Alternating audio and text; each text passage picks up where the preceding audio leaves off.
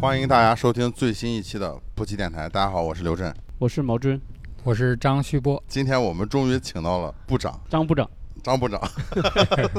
开个玩笑，我其实跟张老师约过很多次了，张老师之前都非常委婉的拒绝我，是吗？那为什么今天我一约就约到了？看来主要是还是你有面子。 张老师也是我们这个朱家角这个艺术家的一个重要力啊，人生经历也是异常的丰富，啊这个也是见证了这个中国这个当代艺术史的一个见证者。 新王， 新王史，亡了，我们就亡了，亡了，哦这么快？ 已经亡了。还没有，还没有。嗯，我们从什么时候开开始聊呢？我们从这个八十年代八十年代。还得追溯到八十年代。对，张老师从这个八十年代，当时就在石家庄中国摇滚矩阵 已经开始搞这个对，现在是要呃当代把艺术了。一直是不是最近他们说的要把石家庄打造成为一个什么摇滚城市嘛？啊，一直是是的，原来就原来石家庄就有那个我原来看的那个杂志，就我爱摇滚乐的那个对编，辑我爱摇部，滚乐，就在在石石家家庄庄，对石，家庄就是硬啊，嗯，是的，就是 rock and roll。对，就是嗯，就是那最有名的那首歌叫什么？杀死那个石家庄，杀死， 杀死那个石家庄人。 对，张老师是这个什么时候开始接触这个艺术行业的？最早我们还是八几年去北京，嗯因为那会儿已经有圆明园了嘛，但我们没去圆明园，我们直接住在那个长安区那红庙，嗯，因为当时觉得这个圆明园太破了，太 low 了，圆明园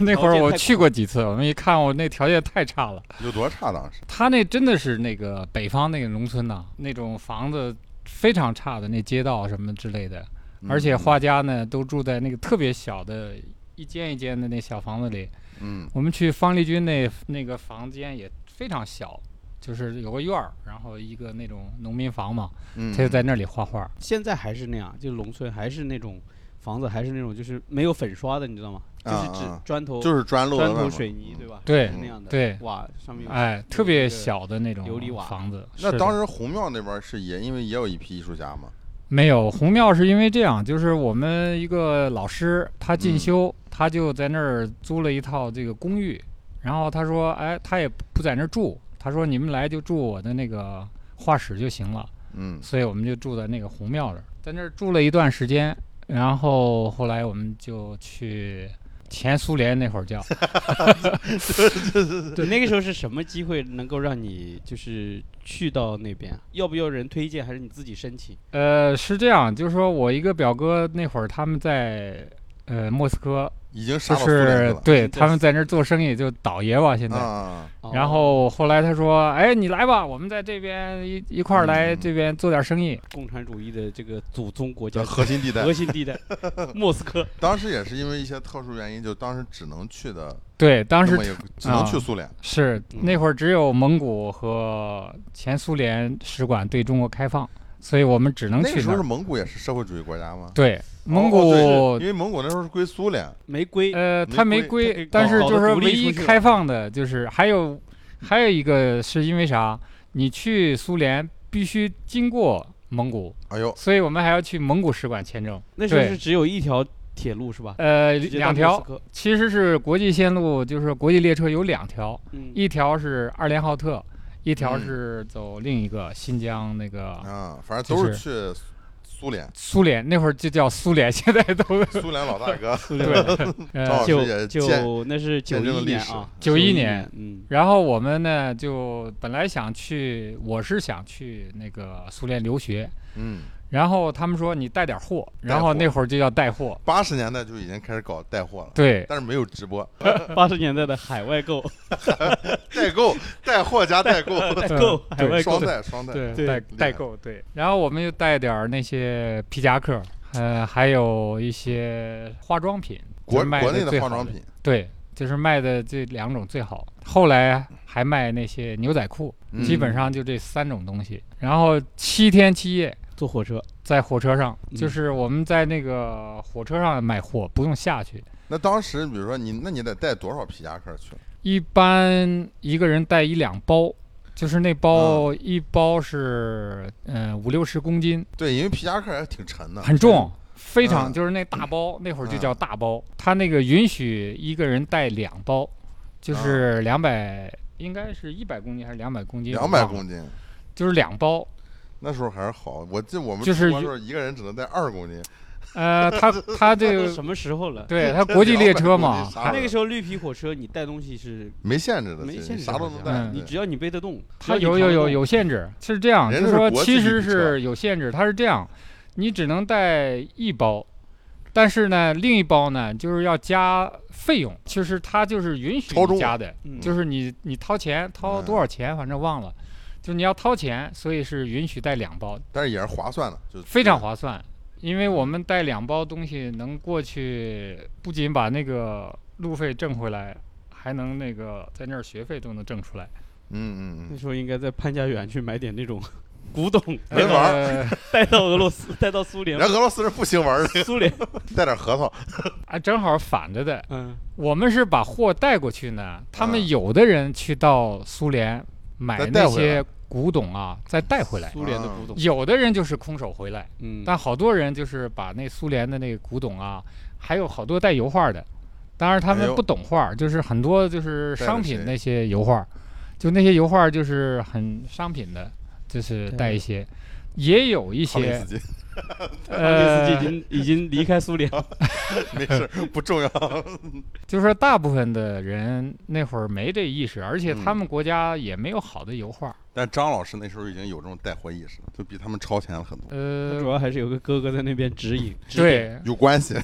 那会儿就就倒爷倒爷嘛，就我嗯们就去做这个。有的人就专门做这个，就是过来过去，就是七职天业代购，职业代购。职业代购然后我到那儿呢，就过去一趟，然后到那儿就上学去了。嗯本来想上那个列宾美术学院，嗯，但是是呢，列宾美术学院一个是他那个时间进学校的时间也不对，还有呢，他说，哎呀，他说你们这个水平就没必要再进我们那个学校来上学了。他觉得就你的水平已经非常高了。对，就说我们已经毕业了嘛，就是他意思你再进学校来学习没太大意义。你已经在北京已经搞当代艺术，，对，你一已经第玩一明白了，啊，对对，本他们来没我玩们也明搞白当代艺术，还有在北因京为苏联玩的是那个不是当代艺术那一套，嗯对对你知道对吗对对套路不同，他对，们玩什么艺术？写实啊，他们那会 儿没开放，那会儿确实是他们比嗯我们的当代艺术那会儿落后非常多。就是嗯我们去的时候还看不到那个当代艺术，就全都是那种古典艺术，呃，对对对，而且学院艺术，学其院艺实术嗯那会儿就叫学院艺术。学院之光。对，因为我们到那儿待了很长时间，看各种当代艺术，不是说我们找不到啊，是它真的没有。它比中国这个当代艺术晚，就是嗯中国当代艺术后来 f- 发展几年之后，它后来因为我们在国内也看到的，就是他们那才个反应俄过罗来斯的那些后来当代艺术做的也不错，就是卡巴多夫这些我印象最深的就是那个哥们儿把那个蛋蛋啪一锤子，啊，对，就钉是在啊红场，钉在红对场的哦那个，那哇个人那是他妈就是狂啊，那个真狠，我忘对了他名字，那个我人，也忘了他名字嗯，对就，叫他那个艺术家是狠什么人，什么就司机吧，叫对对。对后来他丁泽代连斯基，丁蛋司机， 对泽对连对，斯基，后来他去了法国，你们知道吗？国内让他出境，对他哦，就他被俄罗斯驱逐出境了。对啊，就是给他一个这个出路嘛，嗯，所以让他嗯后来他去法国了。然后我们在那儿待一段时间，又回来中国，这是那因为当时因为你在那段时间就正好经历了就是苏联的这个解体，整个就是社会上方方面面嘛是个什么样的状况？尤其你作为一个外国人，作为一个外来者，你去见证这一切。对我们去的时候，正好是那个苏联那会儿非常非常乱，我们看见嗯每天的新闻呐、都在说这个有可能要叶利钦呐、就是议会啊，每天都有各种政治讨论呐、在那儿、嗯非常非常多。然后大街上也是非激常变的混时乱代，，几乎无政府状态，嗯，就是那些老百姓也是生活特别贫困。那个因为、嗯因为原因是那个卢布贬值贬得非常非常厉害，嗯，对原来因为是我们刚才聊到，你说你嗯，做倒爷在这个火车上一路，到了那边以后，马上要把这些卢布都换成美元。对，因为这个我们在火车上卖货收的都是卢布，然后这个卢布呢到了莫斯科就要马上换，因为嗯嗯，当时这卢布每天在贬值，一一天一个价。。据我知道的不太精确，但是大概的啊，最早的是一卢布换一美元，后来这么我厉害对哇最那以最前早的苏联时那候多大一个国家？你开玩笑，对最早的嗯时候，后来我们回国的时候，呃，一美元换十万卢布。我你就知道这个通货膨胀货成这币样了贬值，亏贼了。对，所以人生你千万别说，好像就说人生很保值啊，你有财富了，真的我们看到这财富归零，就是你的财富张老师已经格局打开了，还得整点美 元。我听明白了，不是是钱不重要，你把你的资产换成美元，然后给我。明天我就把我那银行卡里面两三千块钱全换成美元。 就是这个，我们真的见证了这个全民财富归零。你想，这个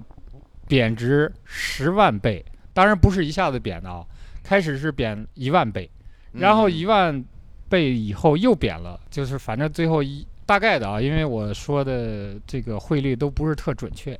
嗯嗯嗯，后来就是卢布就整个就重新就作废了，就是嗯，旧的卢布啊，后来换换成什么新卢布？对他们旧卢布换新卢布，就说整啊个就是卢布作废了。就你能看见这个真的就你不可思议的事儿啊，就是这个钱没了，钱归零了啊，就是你嗯去换吧，就是一万，咱就说一万换一块钱，你想想你有多少钱，那你后来做这个倒爷生意，那就相当于也就是不可能赚钱。正好相反，就是倒爷才赚钱了，哦，为为什么么呢？？因为我们带的是货，啊，然后到那儿之后换的是卢布，啊卢布不就贬值了吗？啊但我们货没贬值。比如说，原来卢布是一美元，那现在这个我们去的时候，这卢布已经贬了一千倍。比如说，我现现在换十卢布，但现在我就换到一万卢布了。嗯嗯嗯，我拿这一万卢布，我就换成美元，啊其实是赚了，对的，就是等于你的货涨价了，这还硬通货，就是通货膨胀了嘛，就是通货膨胀了。就是然后我你们突手里然不能有钱，对就把，钱所以都换我成们货那个货，比如说你正全换常成皮的夹克，正常你赚不了多少钱，就是因为非常时期，嗯嗯，就我们这一趟货赚好几万，就那合个时成候就是万元户了，对，就算成人民币，就是一趟就好几还得万。去搞海外购。我跟你说， 对，还得搞代购。然后有的人就就是嗯七明天我天就嘛出，发去乌克乌克兰，乌克兰现在好像你看俄罗斯的卢布最近应该也有也有又变得厉害了。但现在这次不是，这次卢布呢，它是暴跌了之后又暴涨，拉起来，而且比那个之前还高，哦它是像跳水一样，然后暴涨，然后又恢复到嗯正常。嗯，这次是我也是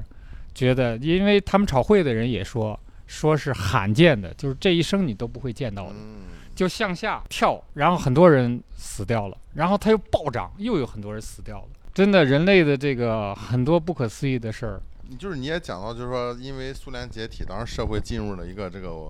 点类似于无政府状态。当时你也就是因为你们到后来说要去这个市场卖东西，对，因为我们住在那儿嘛，住在那儿了就去每天去中国人在那儿就每天去市场卖货，嗯，你刚才说这个市场是一个足球场，对，那市场就是原来一个足球场，然后就临时就是一个空间嘛，就改当成一了个对，其实他们是政府开开放的嗯一个，就说当是时俄罗个斯市也场，在流行这搞个这个情形，摆摊摆经 济，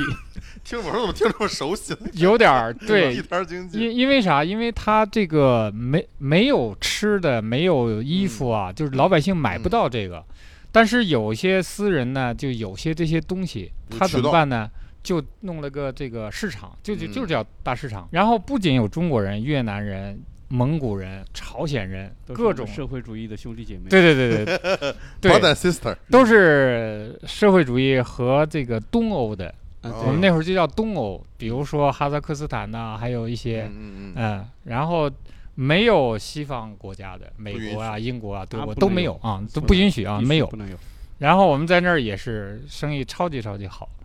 就是卖货卖完了，赶紧就去换那个美元。美元，对，那会儿换美元真的一天一个价，不是我们换，他们俄罗斯人自己也每也天去换换。啊啊，他们其实手里老百姓都没有卢布了，为啥卢布对贬值呢？嗯就是几乎这个都市场上几乎流通还是有，但是老百姓每天排队都换卢布。我记得我那个当年去那个东南亚国家，像啊是柬埔寨，当时那个就是他，因为他们自己的这个社会就是政局也啊不是很稳定，嗯，然后出现很多问题，就他们也都不用自己的货币，哎，对对就对都用对美元。嗯对，其实就是这这意美思。元还是个现在还是个通用货币嘛嗯，全世界你我在泰国的时候，你用人民币直接去付钱它不行，但是你说美元可以现，在可以了，可以，嗯，现在可以了是吧？我猜的。 嗯，都给他。都用嗯支付 宝。嗯在那儿住。后来我去了一个国际关系学院上学嘛，嗯然后就我就住到学校里边了。住在学校里面就是社会主义革命大阵营啊，对，全是那个是呃核心的、核心力量。对，因为这个学校呢，就都是社社会主义国家的呃外交官的子女在那儿上学。哎呦，哦贵族学校了。对，几乎就是我们班里有那个越南的，当然也有朝鲜的呀，还有那些社会主义国家的啊，都是到他那儿，因为国际关系学院嘛，就是将来他嗯们做外交官的。对，嗯，所以我在那儿读读了一段时间，然后后来也是因为他苏联解体以后啊，非常非常乱，那黑社会特嗯别厉害，就是你每天就是大街上都会有人跟你打架啊什么的。是吗？就变成了嗯无政府主义状态了，有对，其实就是无政府状态，那警察跟黑社会都是狼狈为奸那了个。对，各种就是说有的时候你被警察抓，啊，警察抓了你，他要钱，真的是混乱的，我们实在是无法忍受了。赶紧就回来回了国了，嗯，就不还是是石家说庄好。呃，因为回国之后呢，呢我就回石家庄了，嗯，因为那段时间因为也没回北京，就回石家庄了。差点在，差点在俄罗斯那边应该先写杀死那个石家庄 人，是不是一个俄罗斯人写？俄罗斯人写 的。然后这段儿也很有意思，我们回石家庄了呢，碰巧也有几个朋友，他们是原来在北京，后来嗯也回石家庄了，特殊原因嘛，就不都不在北京，就嗯回石家庄了。我们就在那儿做当代艺术，就文艺重镇然后真的，因为我们在那儿特别特别奇怪，就是在这么一个城市里有几个做当代艺术的，还有这个时候我们也接触一几个做摇滚的。当时那个石家庄特别多国营单位，国营单位里呢就有钢厂啊、纺织厂啊，每个单位都有这个摇滚乐队，是吗？这个超级牛逼，不愧而是且石家呢。庄，确实，这些人我还经常那个跟他们见面啊，因为嗯他们有时候呃排练，虽然没什么演出，但是他们是天天排练。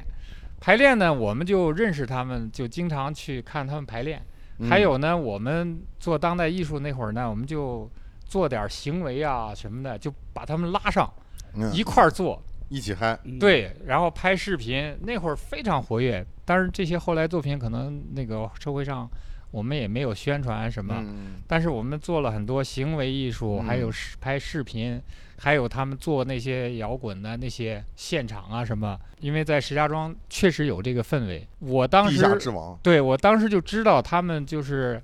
没有观众，但是他们就是每个星期都是叫排排练呐、或者啥的，而且他们是 PK，就是有十几个这些乐队啊，他们去在那儿就是轮番的在在那儿自己找一个仓库啊这什个听么起来很熟悉。 ，battle 乐队的夏天，啊，而且那帮特别投入，每天就是自己排练的，就是白天工作上班，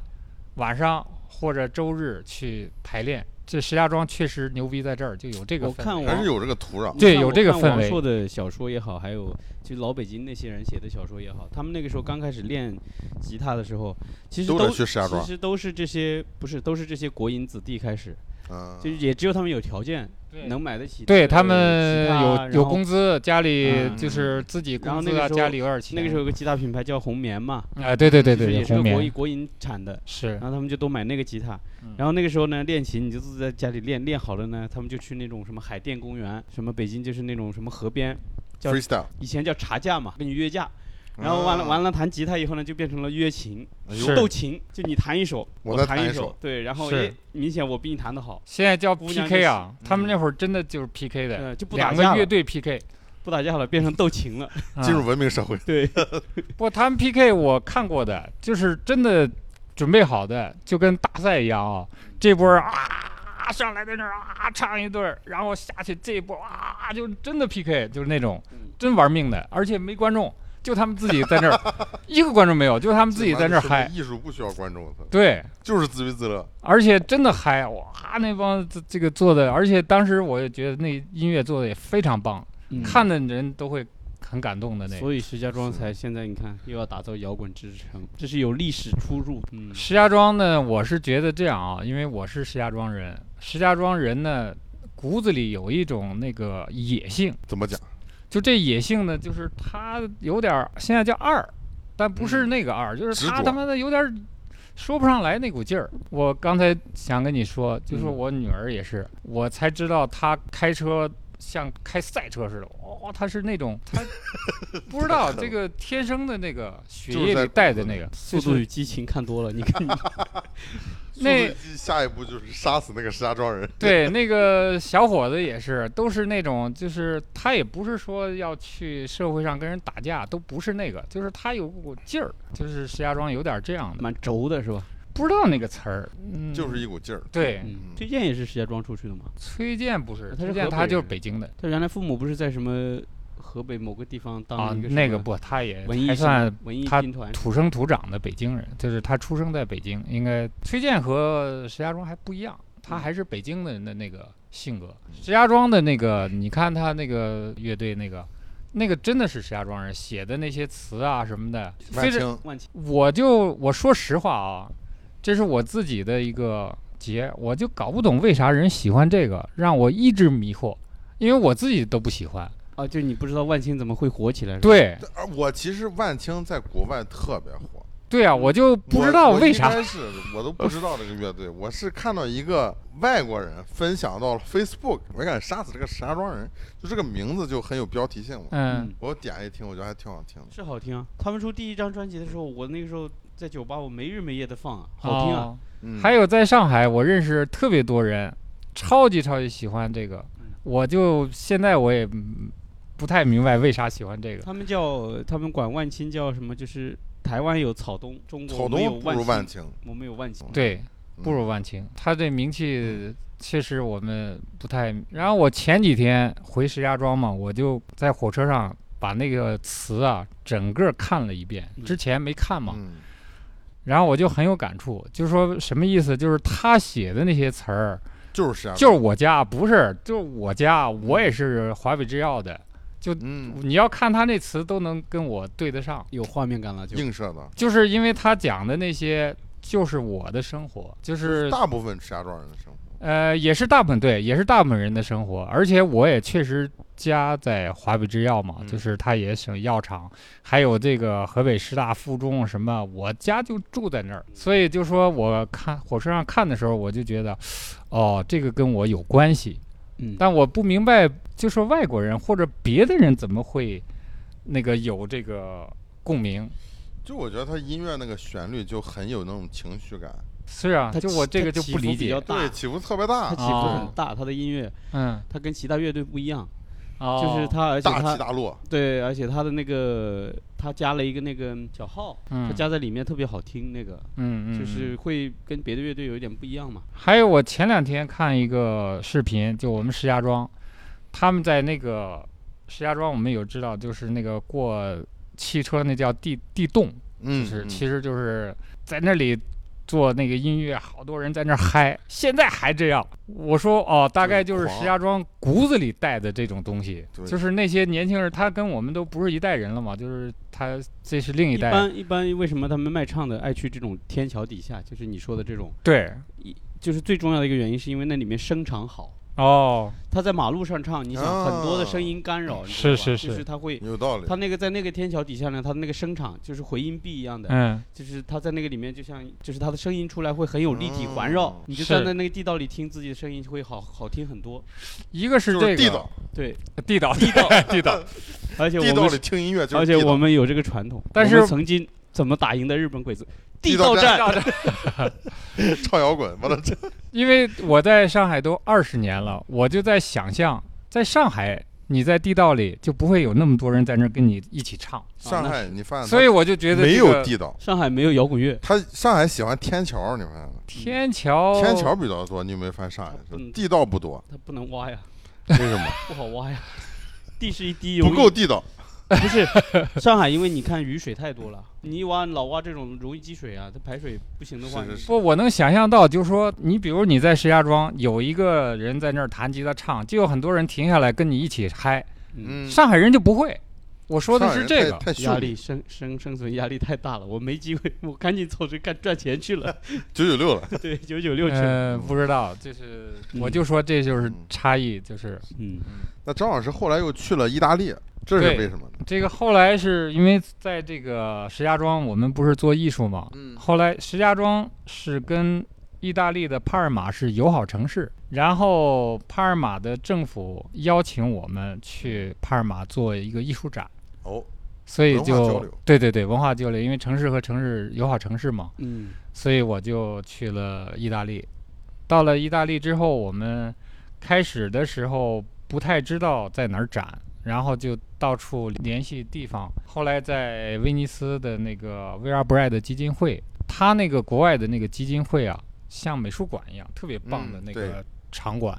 就是因为它是原来威尼斯那个老的那些威尼斯商人建的那些别墅啊，就嗯跟宫殿一样。嗯 old money，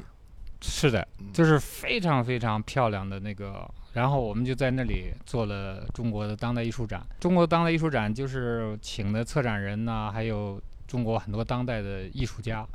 然后一起在那儿做的几个展，就那是系算列是的。第一个嘛，反正也比较早。我们九九九几年的是，应该是两千年左右，嗯，两千年那应那倒不算早，他们去那个威尼斯双年展，什么是九几九九十年哦，代那个他们就早，最他们早早那就去个那个，黄永平他们对，我们是九七，嗯那第二二啊波，但是我们在那儿做这个展呢，应该我们是做最早，为什么呢？因为他们是参加双年展，可是我们在那儿做当代艺术展呢，独立的展，几乎他们说没有过之前，嗯因为我们那会儿在北京把这些很重要的中国当代艺术家都请过去的，请的许江、上阳这些那个呃邓建金呐、这些好多。做了几几次这种展，呃，那会儿应该是做这种的不能说第一个，反正就很少，而且他们也不了解中国有当代艺术，嗯，他们看到中国当然有什么反应？他们非常喜欢，真的非常喜欢，不是说是因为那是你是中国人喜欢，他们真的非常喜欢中国艺术，因为那个时候我们中国当代艺术让他们看到了非常新的一面，嗯，因为第一呢，可能是对中国的呃一种好奇，因为他没看过中国当代艺术，嗯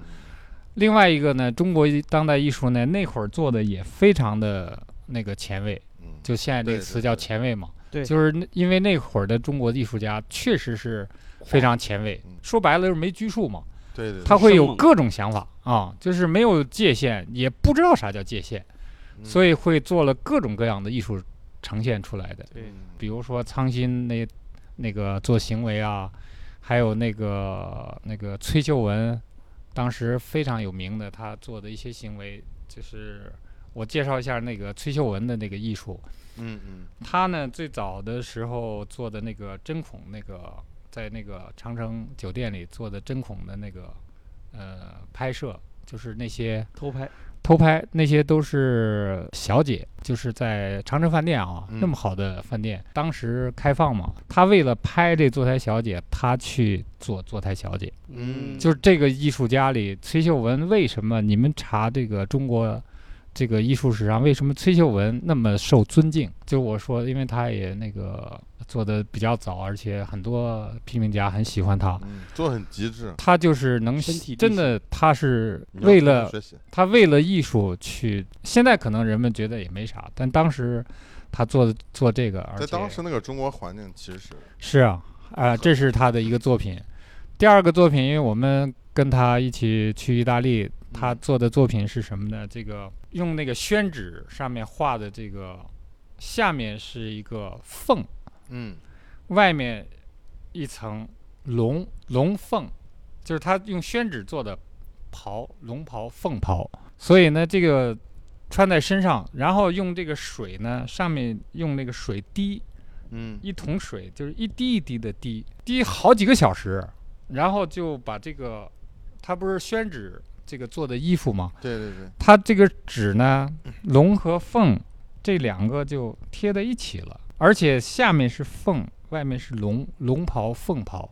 非常有寓意的嘛。嗯，后然后它这个纸一点一点打湿，也非常美，因为这宣纸被纸打湿之后，它是女是人，它有美感，它女人的身体，然后又透明，慢慢慢慢的嗯嗯嗯，浮现出来，但这个时间特别长。当时天气又比较冷，因为我们在意大利室外做的，这个非常冷，冻得他嘴在那儿抖，嗯一直抖。我说不行，就就我们快一点，早点回去嘛。他说没事儿，就做了好几个小，就他就要这过程值。得尊敬，嗯，对，因为他就要这过程，为啥？因为这个他要嗯这水慢慢滴，慢慢滴，那个它这个变化是慢慢慢慢的变化。今天嗯我们在跟潘海在聊这个大漆也是，因为潘海聊到一个这个大漆呢，它是有个时间的这个过程，对就中国人讲这个，就是它时间的消失和时间的永恒。对就是中国人做艺术特别注重这个，然后我们就在那儿等着，等这个所有的这个纸或者龙袍湿了之后呢，他再把它一下子打开，就是这个身体露嗯嗯露出来嘛，然后这样走回酒店里。第二天就生病了，卧床不起是，是是，这很危险呀，非常危险。就是你就知道他做艺术是这么玩命的，就没有任何人来约束他，他自是己来就是对自己这个要求。嗯我们说那代艺术家对艺术的这个真的是那种奉献啊，就是是我们说值得尊敬是这个啊。然后这个作品，那个我们在当时在意大利做的展示也包括这样的作品。所以你我刚才说的，为什么意大利人也喜欢中国的这个艺他服术啊？对，就是中国艺术家那会儿做艺术真的是有那股劲儿，哎，非常非常真诚的去做这些。讲的这只是一个，是吧？还有那苍心，在那儿也是到各个地方去做。苍心当时一做那个萨满的东西的话，意大利人肯定看了是很震惊的。我们一起去做那个他那个舔的那个系列啊，在意大利特别特别合适。为什么呢？因为他舔这东西，意大利很多教堂，这个教堂跟他这行为那个结合大的反，差我的天呐，当时我们就是非常，我们看的人，因为我们也在那儿拍视频，也拍照片，然后嗯他在那儿做，我们就自己看着都非常感动。嗯就是一定这个东西行为真的要有环境，就是对他在这个教堂旁边做这个，他和嗯那个其他完全不一样的，嗯，而且他那个嗯用那个舌头舔嘛，因为各种那个到不同的那个那个场景啊什么，嗯尤其跟这个宗教相关联的时候，嗯所以我刚才说的就是那会儿的中国艺术家作品，一个是受欢迎，还有确实是有点想法，也有是点那个深度的，对吧？就不是简单的说，哎，我又一个表演。所以我们当时做了好多这样的东西。那意大利这一待待了几年？在意大利，我是断断续续的，因为又又回国，又过带艺术家过去两年时间，来回就嗯是那你其实就扮演了一个这个联络人的一个角色，对，因为我们找的专业策展人，那个顾嗯振清啊，嗯、还有这其他的一些策展人，那个赵树林呐、嗯，就是他们有策展人，有这个呃出资人，就是因为这个是，还有北京文化基金会就跟嗯我们合作，因为当时我们要找这个赞助嘛，北京文化基金会给我们做的赞助，呃，所以做的很多就是专业的，不是说一个人，就是有专业团队。嗯，嗯还有北京文化基金会，当时中国的这个我那个北京文化基金会还非常支持这个，嗯，因为当时其实就氛围也挺好，对对对，因为中外交流嘛，就是他们也觉得，哎，我们到意大利做做中国的艺术展，给嗯国外一个展示的那个，对对对，当时真的是政府也愿意让西方看到我们中国的这个艺术，那这个很重要，这个嗯当这时很真重的要是非常，他们非常愿意这个。嗯还有刚才我们在跟潘海那个张念也在说这个，就是我们现在也还想做个团队，想把这个朱家角这个跟这个上海的政府啊推广一下，把中国的这些艺术还是想的，呃，一个是走推出去，对，呃，一个走出去，还有呢，就是说在给国内的这些政府的人也在介绍一些艺术啊、文化，我们觉得哎，这个也是我们应该做的。对对，不对仅是到国外去做，在国内给中国的这些呃政府啊或者社会来介绍，哎、哎，我觉得这个也有意义。嗯，这就是我们布吉宇宙的初心啊！哎，是是是，我们嗯最早就是想干这个事啊，嗯，还有现在就是需要这些媒体来，现在也一直在干。嗯，对对对。虽然说以前在意大利这些，但是我们说，那我们现在在做点儿什么呢？是吧？因为还是要，就算在上海做，还是你等你再过几年看这个有意义。对，我觉得尤其在这个后疫情时代，因为这几年嗯，这么大的一个真空期，是被按下了这个这么长时间的一个暂停，是你，其实需要大量的东西去补充，去填补这些这些年产生的这个空 缺。是的，还还有一有个就是，谁熬得住啊？嗯，要熬啊！那张老师是什么时候来到上海？我是零三年，呃，是什么机缘巧合来到上海？对，这个零三年来上海也也是，跟北京的艺术串闹因掰了为我跟你说，我知道说出内幕。 这个是这个内幕。我告诉你，曾经张老师在北京有一个很好的朋友，是谁？我不说他的名字，是一个现在很有名的艺术家，我知道，曾经的四大天王之一。我知道，然后呢，姓什么？不说了， 再说都知道了，不能多说了啊啊。说到这为止，懂的都懂。嗯，然后呢，他一气之下离开逃了离北上，对逃离北逃离京北京来了上海，嗯，这是我我瞎说的版本啊， 听他自己解释，听他自己解释。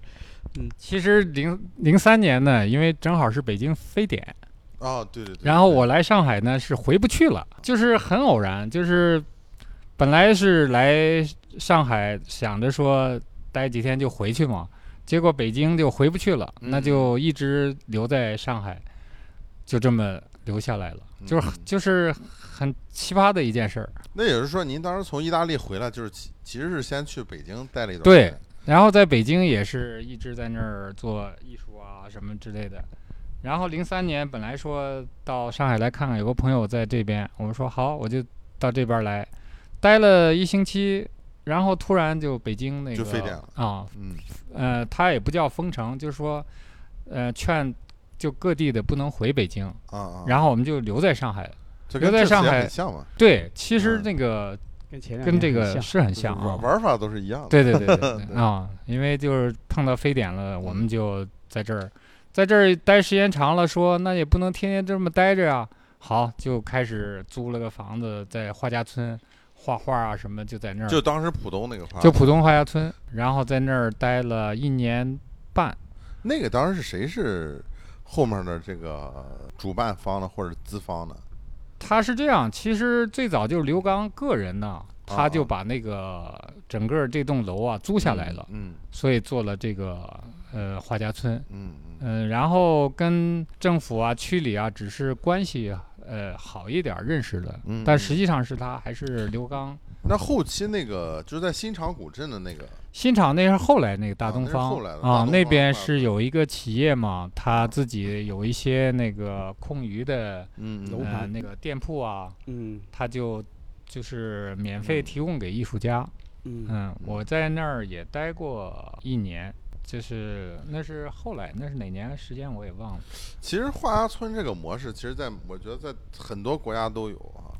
但是你看中国这个画家村这个模式，一般都是一个企业或者是某个个人在搞，然后最后一般都，咱们就说就是也没有做很长时间。我觉得后面也不会有了，它就是哇特殊时候的一个产物。不管我原来在新加坡也好，嗯甚至我也之前有一次去那个印度，嗯他们都有画家村，叫嗯 artist vil- 叫艺术家村，嗯其实就是政府做的一个文化项目文化项目，它有一个相当于政府出资做的一个驻留项目，但只说这个驻留项目比较长，就是你一次可以待一年或者两年，然后任何你只要是当地的艺术家，你都可以申请。然后尤其是它是一个相对低廉的房租，给帮助年轻艺术家起步，然后你可以申请一年、嗯一年一申，可能是还或者是两年一申，但是国内就没有一个这样的没有延续性，我是觉得。对对嗯，就我觉得必须要有政府就是主导有去没有做一个这个项有目没。有可能因为国内艺术家确实有点多，你不觉得多吗？这些年我觉得那是也是多，但是我觉得就是它应该有有那么几儿名额。你像我原来去新加坡那个艺术村，那那里面还能容纳将近五六十个艺术家呢，哦，那也不少。对啊。但其实新加坡的多点儿一个地儿，是它是没它没上海大呢。我觉得这个有点儿复杂。你比如说，中国呢有，它有画院，嗯嗯，对对对，就代替了这个你说的这个国外的驻地啊，这主要种我们就是说不是正规军，你进不去啊，化院，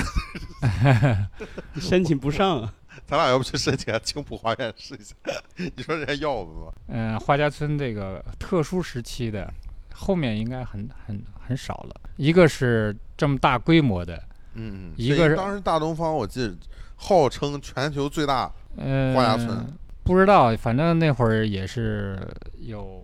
上百人是有的，嗯，嗯，还有花家村，还有大东方都上百人有的。嗯还有比如现在我们就说朱家角吧，嗯你说这么大的一个群体，当然这个和那儿不一样，它不是那么集中，对对对，就铜花厂这儿算比较集中的，对其他都最在集中周边，所以这种模式还是存在， 因为最它早我对啊们在水都的时候，差不多都有上百人。是吧？水都南岸的时候，水都南岸那会儿也七是八十应该哎有也张老师也。当时也在水流南，，对对对对，那会儿也就嗯跟花家村性质一样，就是嗯也是有个企业嗯嗯提供给艺术家这样的嘛。但是应该后面应该很少这种模式了，我是是觉得。后面可能更加也是倾向于这种，它比较有机的、自然而然的形成的这么一种社区模式。嗯、我是觉得你比如说宋庄一个，就是他就说大家都在那儿附近住，对，对吧？还有宋现庄在确实是形成了一个咱们说相当大的规模。但嗯现在我觉得朱家角也是这样，就是大家都在这儿附近住，对就是对这个其实不能叫花家村，对吧？花家镇，它只是它只是都住在附近嘛，嗯艺文小镇嘛，我们不是啊一直对对说啊，一文是吧小镇，嗯嗯，嗯还有这样还行，因为它这个是比较自然的一个，你生活也在这儿，对对对，是吧？它不是那种单纯的我就是都是艺术家，对，它这儿很多学校啊，什么生活啊有嗯对对对是吧？嗯，我是觉得它这也样有除艺术家之外很多别的，咱们说奇人异事的这种补充。就是起码它跟生活是没有脱节，是吧？那个花家村呢，我是觉得还是跟生活好像有点儿脱节了啊，就是纯工作室，因为工作室一个挨着一个工作室嘛，嗯嗯啊，它那种就花家村嘛。你像现在在朱家角，它就跟很多市民都在在一起嗯嘛。我觉得这个好像也不太重要吧，就是有没有花家村不太重要。还有今天我们在说的，重要的是有些人要把这个东西做起来，就是比如说有那个艺术家，还要有这个媒体，刚刚你们说的这些，嗯，大家有一个表述的东西，或者对给社会呈现的。有一个输出的通道。啊嗯，他们另外他们今天提的就是还要有一个给政府看或者什么的一个通道。我以前看过一个意大利的批评家，嗯，就回答这个特别好。他说什么呢？他说你们很多大众不了解核技术，嗯也不了解一些那个这个数学高级运算啊什么之类的。他说为什么一个普通老百姓要懂当代艺术呢？他说当代艺术需其要实对，其实当代艺术应该也是专业的人才懂的。就是嗯我觉得他说的这个是这也是个学科。对的，就是说，当然你说有的人对当代艺术了解，这个非常好，但是不懂呢也正常，嗯，嗯，不能说啊、大众不知道这个艺术家群体存在就没意义。对啊而且你我说觉得嗯嗯现在就是你你看现在的年轻人，呃，九零后、零零后这一波在上海、北京长大的00后这些孩子们。他们就不会觉得你当代艺术有什么那么大的距离感，哪怕他从来不从事艺嗯术，因为他他没们事现在接触到的就是当代艺术，对他们主要接触到就是当代而艺术，且他们去逛街没事，他也会跑到 M 五零去对逛个对展啊，看一圈。对，嗯，因为他们的审也美就是是符合这个的，认为就是好玩嘛，我挺喜欢这个事儿，我嗯去看一下展，然后嗯，我们在附近商场吃个饭，对是吧？今天这个周末就挺好对，玩，拍个照嗯打个拍卡，拍照，然嗯后这就已经就很接很接近，已经就是他们跟生活的一部分。对对跟老百姓就接在一起了嘛。嗯只能说我们父母那一辈，或者说嗯跟我们同龄的一一帮人，我们嗯跟他好像有一点距离感，就是在审美嗯这个嗯趋势上，因为艺术家毕竟可能会走得前面一点嘛。嗯嗯，但你嗯跟下面的一代，再下面的一代人，他可能就比较接近了，比较嗯审美就比较容易。所以说还是得熬，我想跟那个刚刚说的那个摇滚一样，就说其实摇滚也是一部分人喜欢对就够了嘛。嗯它存在的意义就在这儿嘛。不过我的意思是，这个社会总有一些人在思考一些东西嘛，对对对，是吧？就是你人活在这个社会里，有些人但是我就觉得中间他确实需要有一个有一个翻译的工作，有一个中介，有一个媒介媒介去做这个事情。是这个东西啊要很要很巧，这个力出的。所以当时我们在革美术馆做那个展览，就很有意思啊。就是你看，你跟当地对村民们一起做，对对对对，然后呢，当地的村民也就很有热情，他是的也会来看看嘛，是他也会知道哦，原来原来艺术是品艺术作品原来是这样可以完成的，是对这样的一个过程。是嗯，然后他也会对自身自己也亲身参与了，他也会更嗯感，兴趣。那次确实挺有意义的。嗯嗯，那个唯一缺憾就是因为疫情的时候没有外面的人来看，那会儿咱们做的时候是吧？对少人少嗯，，宣传的也是，我们嗯也没有往外那个，我觉得在那么一个艰难的时期，能把这个事儿做出来，也是也是一个挺挺不错的。作为一个抓角艺术家的一个集体的一个发声，我觉得也是挺重要的。嗯嗯还有那作品，如果真的宣传或推广一下，你看现在好多人做的那些大地艺术啊，很多、嗯嗯，他们现在在做那些嘛，是吧？，对。其实那个做的挺好的。这样把我们拉回来，再聊一下张老师的未来计划吧。聊了过去， 什么计划？ 聊了呃， 聊了过去重返苏联， 重组苏联， 重组苏联可还行，太太有野 心了。因为我们一直在同一个园区嘛，我们嗯经常能见。你们是然后我算是发老战现友了，我发现就是这几年呢，其实张老师就好像对这个绘画、对艺术啊什么的就已经没那个兴致了。我想问一下，这些是怎么想的？我觉得这是个人的这个选择，呃感受吧，因为如果你有一段时间对绘画兴趣不大了，然后我就不想强迫自己有兴趣，嗯嗯，就是说你这个兴趣一定得自己特别特别的强烈才去干这件事儿。然后这几年呢，我对这个绘画就没那么强烈的这个要表达的欲望。比如说，我天天看抖音，我觉得更吸引我，嗯听上去有点儿奇怪啊，但是呢，我的那个兴趣点可能看抖音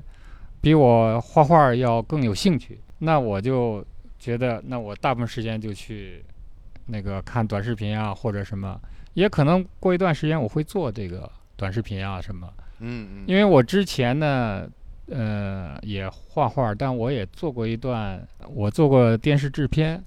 嗯而且我也在上戏学的那个三 D 的这个这个 VR 的不是三 D，VR 的一个培训班。最早我们在石家庄，我们也做过影像，嗯就只是这些东西没有展示过。后来来上海嘛，画一些画儿。一个是这个，还有艺术的表达，就像刚才说潘海他做大漆一样，就一个艺术家可能这段时间对这个材料有兴趣，哎，这段时间他对可能在思考。我是觉得，呃，更多的视频的东西。最近更吸引我，当然这个视频是的东西你们就看不，比如我画画你们能看得到，但嗯我做这个的时候你们就看不见我在干什么。哎，因为做这个自媒体啊、短视频呐、它没有一个工作室让你看见我在弄这个啊啊，啊，所以就可以是关注你啊。我们可以在关哪注个你的平抖台音账 号，一个是短视频，还有就是你能看到很多很多。我为什么要看这个短视频呢？你真正了解这个社会，你去看这些人他们在介绍、在说，那个他们那表达，那个是非常非常真实的。嗯嗯啊，因为你在路上看见的，或者你身边接触的，你毕竟是很少很少数。可是你在这个媒体上看到的大量的，而且你也看到有很多有想法的人，就是非常有想法的。所以有的时候我看那个东西，学习更多。还有这个现在叫自媒体时代嘛，因为刚才毛军我们也在说这个，嗯啊，自媒体时代，一个是你要表达，还有一个就是说你要看别的人在表达，嗯，因为现在嗯刚才我们在说，大家都在表达对，因为时代巨大的一个转变的时候，嗯那我们有时候也在聊这个人在说什么，那个人在谈什么，其实就是刚才你问我们后面要做什么，我觉得一个艺术家也是，你看这个社会还有大众对这个未来的思考，我们对人性的思考，真的是这个媒体时代和原来的都不一样的时代。就像你、嗯你们刚才感兴趣的说，我们去关心前苏联，那现在关心的是啥？已经不是前苏联了。 嗯乌克兰也不是，真的，那是什么？自媒体，我就说这个时代就是媒体的时代，不仅中国有这个抖音、美国 TikTok 什么之类的，全世界都在关心这个，就是这个是媒体的时代嗯有道理。啊，因为因为我们是做艺术咱，们也拍抖音，不，因为我们做艺术做文化的嘛，嗯，对他比如说汽车跟我们没关系，对，马斯克那做那个火箭跟我们没什么关系，但是这个自媒体一定影响所有人的思想行为。嗯是是是，但是很多人，我发现很多艺术家不讨论这个，对老百姓或者很多年轻人，这个这是是他们喜闻乐见的。对，就是这个是一个无法逃避的东西。当然，可能有人说啊，我是个画家，我只把我画画好了就行了。不，这个没错，嗯，但是有的艺术家他就不想只在那儿画画，有的人就想我只在那儿画画，这都自己的选择。嗯，听听明白了，张老师要投身自媒体大专的行列。我从明年开始我就边看抖音边画画。对，所以刚才毛军问的就是我最近一直在做这个，可能我自己也觉得，比如说就像你们问的，那会儿我就觉得，哎，苏联，那我就非常非常有兴趣，那就跑过去。然后现嗯在我就觉得，就是干，这个自媒体，我就觉得就像当时去看前苏联一样，真的，它充满了各种不确定时代的巨变，啊。你也可以说乌克兰那个只是它媒体的一个一个焦点嘛，对对对，对吧？很有道理。张老师还是一直走在这个时代的前时代列的前沿，就时代不管怎么巨变，张老师总是在这个巨变的前沿。 对，非然常后我感谢们张老师给我们分享这么多，尤其是对于这个时代巨变的一些洞悉与观察，非常重要。然后我们这个这一期的片尾一定得放一首歌，啊又放一首歌，杀死那个石家庄人。 可以可以，可以可以可以， 嗯，嗯，好，我们石家庄人是杀不死的。嗯好感谢感谢感谢大家谢收谢听，欢迎大家的订阅、转发，点赞留言，再见。下期嗯再见再见。